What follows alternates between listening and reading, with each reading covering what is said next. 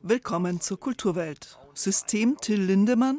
Ein Gespräch, was aus den Vorwürfen über sexualisierte Gewalt gegen Rammstein über die Musikwelt zu erfahren ist. Eine Einordnung vor den Münchner Konzerten. How to Blow Up a Pipeline, wie aus einer Streitschrift eines Klimaaktivisten ein Ökothriller im Kino wurde. Fichtelization, eine Region erfindet sich neu, Eindrücke aus dem Fichtelgebirge und Blacklisting, ein Rückblick auf die Kommunistenjagd der McCarthy-Ära in Hollywood. Kultur am Morgen auf Bayern 2. Heute mit Barbara Knopf.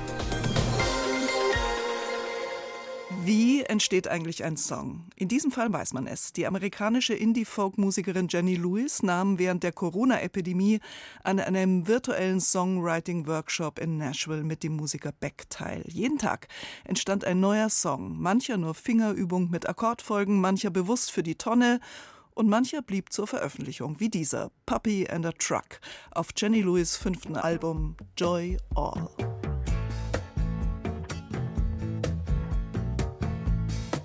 40s are kicking my ass and handing them to me in a margarita glass. I was infatuated with an older man.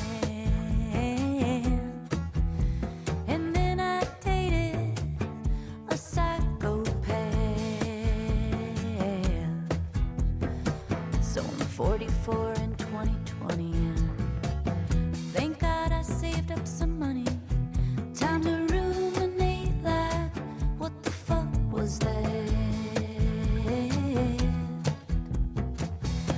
Like a shot of good luck. I got a puppy and a truck. If you feel like giving up, shut up. Get a puppy and a truck. I don't fuck with Mopar, Tesla, or Ford. I'm a Chevrolet Angel. Trading my 64 Malibu for a van. And to tell you the truth, that's the only regret I have. I need a dog that's hypoallergenic. And the poodle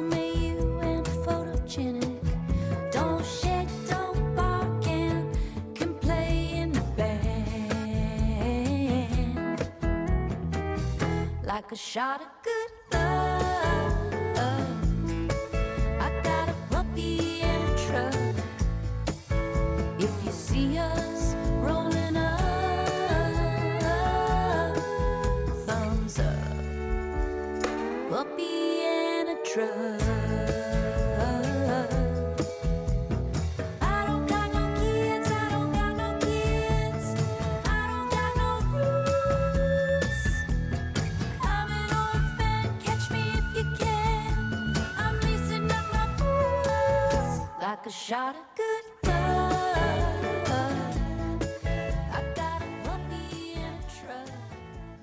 Joy All, das neue Album der Singer-Songwriterin Jenny Lewis, erschienen beim legendären Jazzlabel Blue Note Records.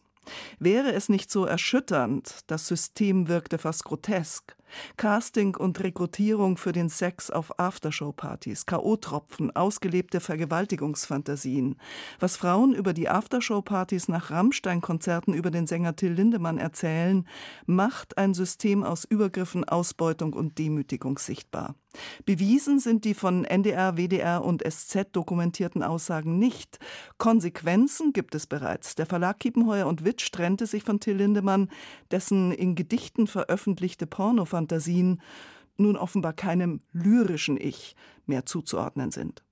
Und das Münchner Kreisverwaltungsreferat hat für die vier ab morgen in München angesetzten Rammstein-Konzerte die Aftershow-Party und die Row Zero, den abgetrennten Bereich vor der Bühne, verboten. Im Studio ist mein Zündfunkkollege Ferdinand Mein. Guten Morgen. Guten Morgen. Ferdinand, nach den Enthüllungen der letzten Tage kam ein weiteres Video einer YouTuberin, Kyla Schicks, die 36 Minuten lang ihre Erfahrungen geschildert hat. Ja, das ist ein ziemlich heftiges Video, wenn man sich das ganz anschaut. Der Titel ist ja schon ziemlich aussagekräftig. Ähm, auf dem YouTube-Thumbnail steht drauf, ich war eine von Tills Girls und sie schildert in dem ganzen Video nochmal, was ihr selber wohl bei einem Konzert von Rammstein passiert ist. Sie gibt da an, dass sie auch von dieser Russin namens Alena Makeva für die Row Zero gecastet wurde. Ich will jetzt nicht super ausdrücklich darauf eingehen, weil sie schildert es wirklich sehr, sehr lang und ausführlich, wie das dann abgelaufen ist. Jedenfalls ist es dann so, dass sie nach der Afterparty nochmal wohl in so einen abgesonderten Raum reingeführt wird, wie so auf der Stange mit lauter anderen Frauen. Und da sagt sie dann, erzählt ihr eine andere Teilnehmerin, dass Till Lindemann wohl zuvor schon irgendwie von den Frauen immer eine rauspickt und die sollen ihn dann sogar während dem Konzert befriedigen. Also es ist alles wirklich sehr perfide, da läuft es einem eiskalt den Rücken runter, wenn man sich das anschaut. Fraglich ist ja, ob es stimmt. Also das, ähm, es klingt nicht unbedingt alles ausgedacht, aber das muss man trotzdem sagen. Aber es gibt offenbar ja auch Informationen aus dem inneren Kreis um Rammstein, die gewisse Dinge bestätigen. Genau, also äh, aus den Bandkreisen heißt es jetzt schon, dass es diese Russin auch gegeben habe. Also das ist jetzt neu, weil bis jetzt haben das ja nur die betroffenen mutmaßlichen Opfer eigentlich gesagt, dass es da diese Russin gibt. Es gab also die, ja schon die, Fra- die, die genau, Mädchen zugeführt die hat die der Frauen rekrutiert für diese Row Zero und vorher anschreibt, teilweise ja auch schon am Abend vorher im Club bestimmte Frauen anschreibt, was man so liest. Und die gab es ja schon auf Instagram. Die hatte da immer angegeben, officially touring with Till Lindemann und ähm, hat dann auch äh, letzte Woche ganz viele positive Geschichten aus der Row Zero zusammengetragen, so unter Hashtag I stand with Rammstein und so. Jetzt hat sie aber ihr Instagram-Profil deaktiviert, also auf privat gestellt. Man kann das nicht mehr sehen. Und aus Bandkreisen heißt es eben auch, die hat es gegeben und die hat für die Row Zero gecastet, aber nicht im Namen der Band. Auch interessant fand ich. Das Ganze hat mich ein bisschen an diesen skandalösen Fall des Investmentbankers Jeffrey Epstein erinnert, wo ja auch so ein mithilfe einer Frau ein System sexueller Ausbeutung von minderjährigen Mädchen ja unterhalten wurde. Das, was auch die YouTuberin gestern gesagt hat, steht ja auch für eine Intransparenz. Also es wurde nicht nichts kommuniziert, auf was sich die Frauen da irgendwie einlassen. Ist das irgendwie gängige Praxis, diese Rekrutierung möglicherweise auch bei anderen Bands im Musikgewerbe? Also es gibt jetzt schon erste Hinweise und Indizien, dass das tatsächlich kein Einzelfall ist im Falle von Rammstein. Natürlich muss man immer ja, differenzieren, wie schwer das dann tatsächlich wiegt. Also ich fand das schon krass äh, in dem Video, wie das geschildert wurde, mit welcher Systematik da ausgewählt wird. Also das wirkte auf mich sehr kriminell, wie sie das geschildert hat. Auf eine andere Art und Weise gibt es aber jetzt auch Hinweise, dass es tatsächlich häufiger vorkommt, sowas. Also aus Rammstein-Kreisen selbst heißt es, dass es die Row Zero auch bei anderen Acts gibt, also zum Beispiel auch bei äh, Mick Jagger, da müsste man aber 1000 Euro zahlen, um da in die Row Zero zu kommen. Und Rammstein hätte das den Fans umsonst ermöglicht. Und es gab ja auch davor schon andere Stimmen im Netz, zum Beispiel die Aktivistin und Wissenschaftlerin Rayhan Shahin alias Lady Bitch Ray, ähm, die hatte getwittert, dass es eigentlich ein gängiges Ding ist in der Pop-Rock und auch in der Deutschrap-Szene, dass man äh, junge Frauen gezielt für Sex rekrutiert. Ist ja jetzt interessant, dass man endlich mal auf die Musikbranche schaut, oder? Also, weil Hollywood hat diesen Prozess hinter sich, MeToo hat da viel bewirkt, aber die Musikbranche, dieser männerdominierte Business scheint ja noch ein offenes Feld zu sein, dass man da nun endlich mal zu klareren Ergebnissen kommt. Ja, absolut. Also es, man muss auch natürlich der Branche zugutehalten, dass in den letzten Jahren sich da schon viel getan hat. Es gibt ja auch zunehmend so Awareness-Teams und Festivals tun sehr viel gegen sexualisierte Gewalt. Aber natürlich ist das nochmal ein anderer Fall, wenn das so das Mega-Idol betrifft, ne, der Vorwurf. Es gab aber natürlich auch da schon andere Fälle in der Vergangenheit, wo das aufgedeckt wurde. Also bei Arcade Fire zum Beispiel letztes Jahr ähm, gab es ja auch einen ähnlichen Fall. Also ich glaube, das kommt da langsam auch an, auch im noch immer sehr männerdominierten Rockgenre. Nun ist es ja, weil du sagst, es ist ein emotionalisierter Fall. Also ich meine, Rammstein spielt ja bewusst mit Uneindeutigkeit, mit Offenheiten. Es ist dieses Spiel auch mit rechter Ästhetik, ähm, dieser pathosbeladene Bombast und eben diese Macho-Männlichkeit. Die Frage ist ja auch, könnte das jetzt, diese ganzen äh, Offenlegungen, auch ein Kipppunkt sein, dass sich da einfach auch mal ein Narrativ ändert? Ich glaube, das ist eine gute Frage, weil die wahnsinnig gut darauf hindeutet, warum das so emotionalisiert, dieses Thema, weil es eben immer genau damit gespielt hat. Und jetzt ereignet sich oder mutmaßlich ereignet sich im Umfeld der Band ja genau sowas, womit man immer gespielt hat und wo eigentlich der Sinn der Sache darin war, wenn man es wohlwollend deuten wollte, dass es abschreckend gegenüber sowas wirkt oder dass es einem vielleicht Ekel oder wie so, wie so ein Horrorfilm, ne? dass man sozusagen das sieht und das dann eben genau nicht dazu führt, dass man es dann in der, in der Praxis anwendet. Verstehe auch ein Stück weit die Rammstein-Fans, die irgendwie die Band erstmal reflexhaft verteidigen, weil das ja immer zur Kern-DNA des Rammstein-Fans gehört hat, die Provokationen von Rammstein gegenüber anderen zu verteidigen, gegenüber Leuten, die das vielleicht kritisiert haben. Und so verteidigen sie auch jetzt erstmal wieder reflexhaft, obwohl es sich eigentlich um was ganz anderes handelt. Und diese ganze Debatte ist ja irgendwo auch ein bisschen ungut für die, sozusagen die tatsächliche Aufklärung und die Analyse der Faktenlage, weil das ist, glaube ich, das, was jetzt, wenn man sieht, was dort passiert, wirklich am wichtigsten ist. Viel Gesprächsbedarf also vor den vier Rammstein-Konzerten, die ab morgen in München starten. Vielen Dank an meinen Kollegen Ferdinand Mein für die Einschätzungen. Danke. Danke. Und weitere Entwicklungen sind natürlich nachzuverfolgen über BR24. Kulturwelt. Das aktuelle Feuilleton auf Bayern 2.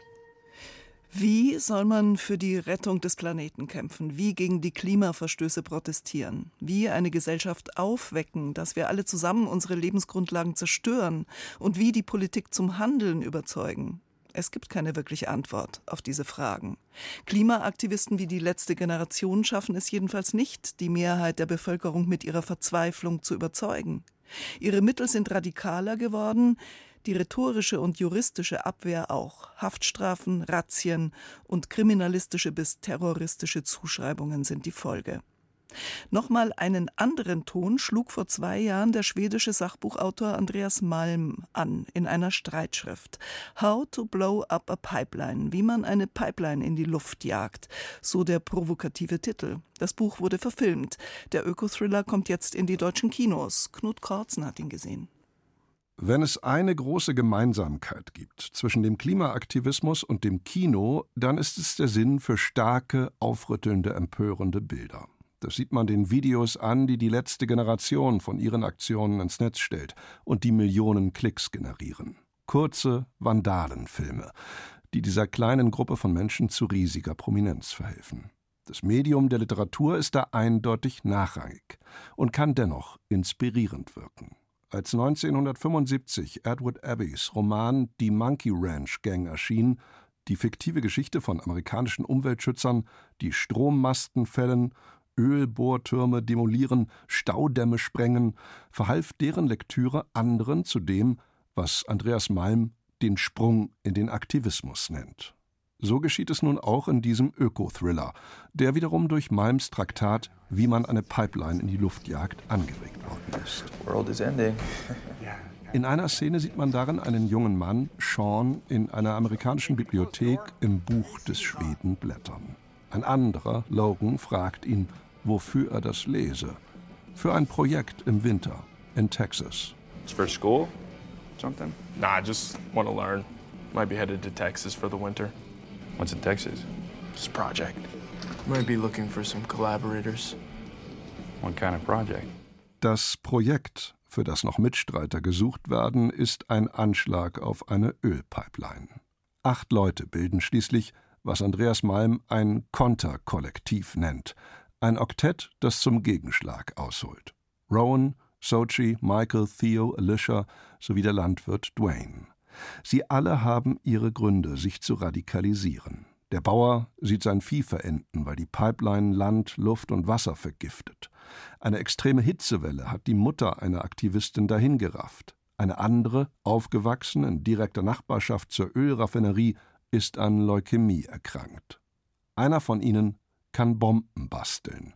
Und er ist es auch, der in einer ihrer Diskussionen über die Recht oder Unrechtmäßigkeit ihres Tuns sagt, wenn das Empire uns Terroristen nennt, machen wir etwas richtig. If the American empire calls us terrorists, then we're doing something right. Fuck yeah, what he said exactly. People talk shit about me my whole entire life. I don't give a shit. Jesus was a terrorist. he was a terrorist. Dass solche Sätze über Jesus als Terroristen fallen, ist kein Zufall. Daniel Goldhabers in nur sieben Monaten gedrehter Film verwandelt Malms theoretische Abhandlung in eine rasante Geschichte, die in Rückblenden all das problematisiert, was Malm kritisiert. Den Hang zu Frömmigkeit und Überheblichkeit im Aktivismus etwa. Es waren ja bezeichnenderweise zwei Christinnen aus dem Catholic Workers Movement, die Aktivistinnen Jessica Reznicek und Ruby Montoya, die 2017 die noch im Bau befindliche Dakota Access Pipeline sabotierten und dafür heute im Gefängnis sitzen. Sie hatten so, wie auch die jungen Menschen im Film, genug vom immerwährenden Maßhalten, von friedfertigen, gesitteten Manifestationen und beantworteten die Frage, wann also eskalieren wir auf ihre Weise. Vielleicht ist jedes Spiel mit der Idee von Gewalt letztlich ein Fiebertraum, schreibt Andreas Malm in seinem Buch Wie man eine Pipeline in die Luft jagt. Und weiter, doch der Vernunft sind wir schon längst beraubt. Der Regisseur und Drehbuchautor Daniel Goldhaber hat mit seinem fantastischen jungen Schauspielerensemble Mittel und Wege gefunden, eine mitreißende Story zu erfinden, die verschiedene Aspekte des Buches beleuchtet. Das, anders als sein Titel nahelegt, kein Handbuch der Militanz ist. Es steht nicht umsonst der warnende Satz darin, das moralische Kapital, das die Klimagerechtigkeitsbewegung über die Jahre hinweg angehäuft hat, könnte mit einem Schlag entwertet oder zunichte gemacht werden. How to Blow Up a Pipeline, der Film von Daniel Goldhaber, ist ab Donnerstag in den deutschen Kinos zu sehen.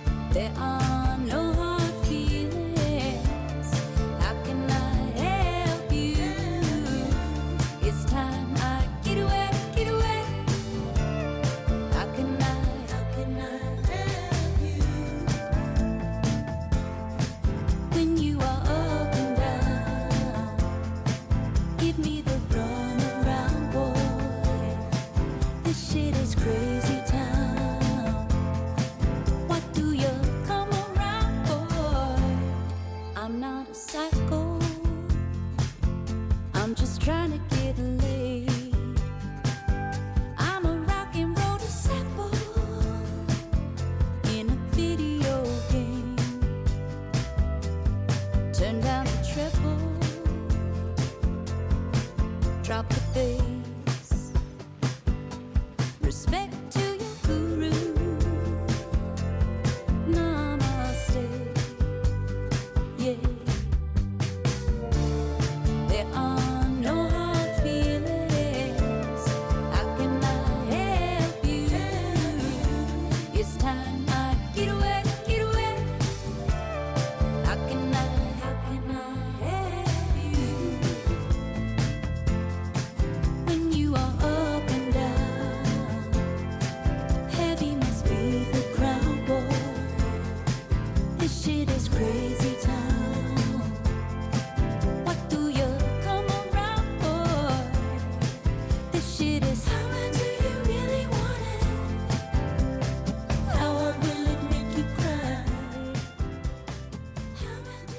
Jenny Lewis aus Nashville und ihr bei Blue Note Records erschienenes Album Joy All.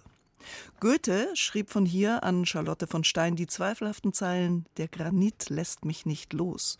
Und der Naturforscher Alexander von Humboldt war an der Entwicklung des Bergbaus beteiligt. Eine große Vergangenheit hat die Region des Fichtelgebirges zwischen Wunsiedel, Marktredwitz, Hof und Bayreuth, aber wenig Zukunft, sofern ab der Zentren. Auch der Niedergang der Keramik- und Textilindustrie muss verarbeitet werden.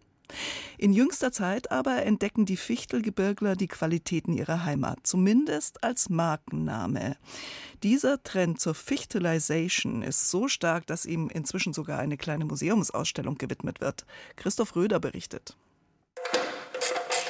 Eine Kfz-Werkstatt in Röslau im Landkreis Wunsiedel. Drei Autos sind mit Hebebühnen hochgefahren. Unter einem davon macht gerade der Chef persönlich einen Ölwechsel. 2014 hat sich Florian Hegner hier selbstständig gemacht. Sein Unternehmen nennt er damals kurzerhand Fichtelschrauber. Die Werkstatt ist das erste Unternehmen, das ein Fichtel in seinem Firmennamen trägt. Lange Zeit gab es etwas Vergleichbares nur beim Schnaps. Seit 1930 gibt es einen Kräuter aus Weißenstadt namens Fichtelgold. Florian Hegner ahnt nicht, dass sein aus Heimatverbundenheit gewählter Name nur wenige Jahre später zum Trend werden wird. Ich wollte nicht der typische Kfz-Hegner werden und wollte natürlich auch was äh, Heimatnahes haben, wo ich äh, irgendwie mit meiner Heimat verbinden kann, ne? also mit dem Fichtelgebirge. Damals war es halt noch ein bisschen was Besonderes, ne? weil ich ja der Einzige war. Fichtelschrauber, Fichtelpfoten, Fichtelrasen, Fichtelei. Knapp zehn Jahre später wird quer durch alle Branchen alles Mögliche mit Fichtel benannt. Ohne dass es zum Beispiel ein Regionalmarketing vorgeben würde. Fichtelization nennt das Fichtelgebirgsmuseum in Wunsiedel diesen Trend und widmet ihm eine Sonderausstellung. In einem altehrwürdigen Gewölbesaal aus dem 15. Jahrhundert sind Metallstreben wie auf einer Festivalbühne aufgebaut. Darunter eine neongrün und pink beleuchtete Bar aus Plexiglas und Paletten. Auf ihr und um sie herum sind diverse fichtelisierte Produkte aufgebaut. Der Trend sagt für Kuratorin Christina Heidenreich etwas aus dass man stolz ist auf seine Heimat, auf seine Region, auf das Fichtelgebirge, dass man sich äh, verbunden fühlt mit der Region, weil man trägt sie ja auch im Namen. Ne? Man bewirbt ja gleichzeitig auch die Region mit. Und da muss man schon ganz schön stolz sein auf seine Heimat, dass man das auch natürlich zeigt. Und das ist eher neu. In einer Region, die in den letzten Jahrzehnten mit industriellem Niedergang zu kämpfen hatte, ist das Selbstbewusstsein wieder erwacht. Die 2017 ins Leben gerufene Imagekampagne Freiraum für Macher listet auf ihrer Internetseite diverse Erfolgsgeschichten von Machern, die im Fichtelgebirge ihre unternehmerischen Träume verwirklichen.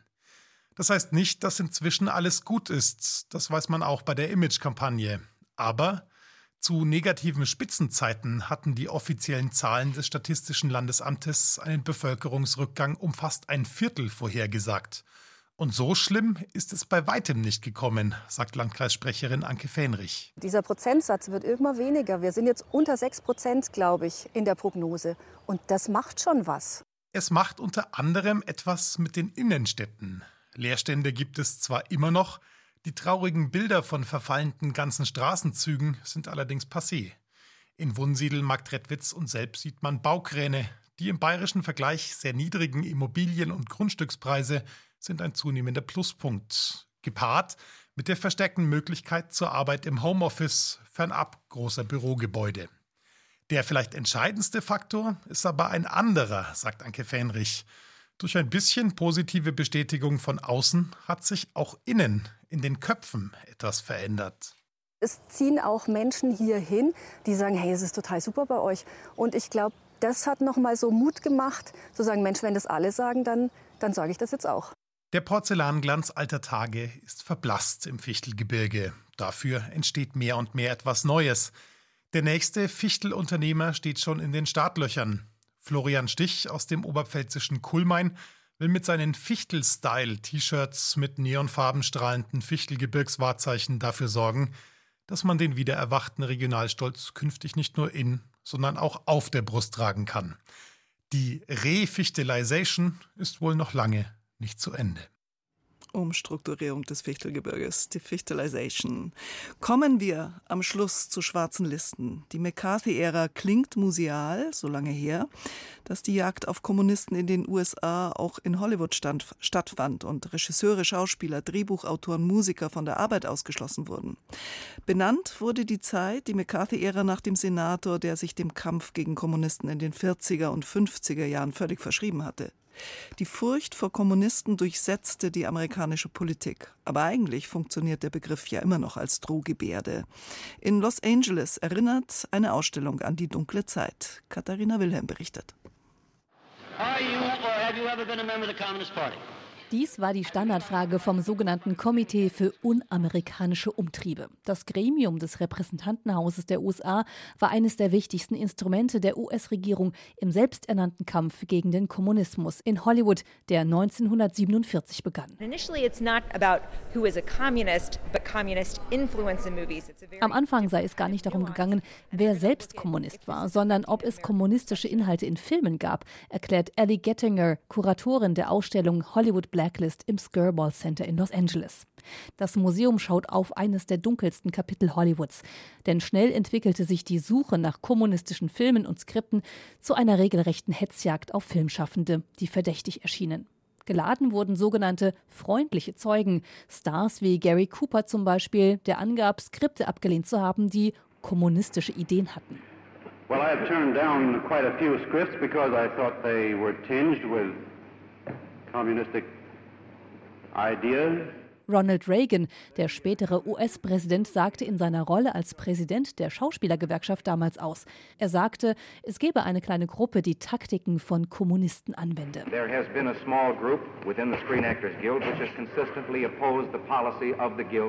Nach den ersten Anhörungen wurden zehn Filmschaffende auf eine schwarze Liste geschrieben. Die Hollywood Ten, wie sie genannt wurden, bestanden unter anderem aus den Drehbuchautoren Donald Trumbo, Lester Cole oder Adrian Scott. and they end up being uh, taken through the American legal system after their founding. Und die mussten ins Gefängnis, weil sie nicht auf die Frage antworten wollten, ob sie Mitglied der kommunistischen Partei sind, so Gettinger.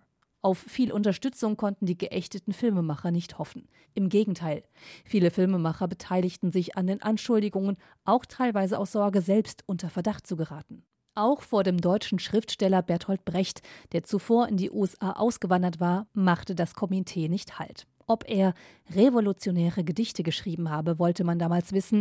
Is it true that you have written a number of very revolutionary poems? Ja, sagte Brecht, die waren gegen Hitler gerichtet und deswegen revolutionär. Of course, they can. Als einziger entschied er sich, die Frage nach der Mitgliedschaft in einer kommunistischen Partei zu beantworten. Als Gast wolle er in keinen Rechtskonflikt geraten. Er antwortet mit Nein. I was not a member or am not a member of any communist party. Auch wenn Brecht mit Kommunisten sympathisierte, war er nie Mitglied einer Partei. Brecht entschied sich danach, sein Exil wieder zu verlassen, Richtung Europa. Die Liste der kommunistisch verdächtigen Personen wurde im Laufe der Jahre immer länger. Auch der deutsche Komponist Hans Eisler wird aufgelistet, sowie der US-amerikanische Schauspieler Harry Belafonte. Das FBI durchsuchte Filme nach kommunistischen Inhalten und entdeckte diese sogar in amerikanischen Klassikern wie It's a Wonderful Life. It you want, Barry? You, you want the moon? Just say the word and I'll throw a lasso around it and pull it down.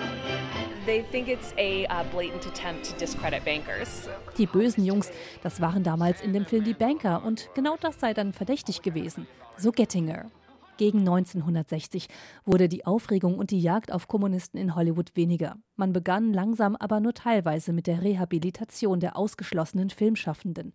Was die schwarze Liste und Hollywood mit uns heute zu tun hat? Viel, meint die Kuratorin. And I think the blacklist is one of those moments where we're unable to bridge difference. Damals habe man es nicht geschafft, Brücken zwischen unterschiedlichen Lagern zu schlagen. Und das sei aus ihrer Sicht heute ganz ähnlich. Polarisierung und Blacklisting in Hollywood. Eine Ausstellung in Los Angeles. Und damit sagt Barbara Knopf in der Kulturwelt. Ciao.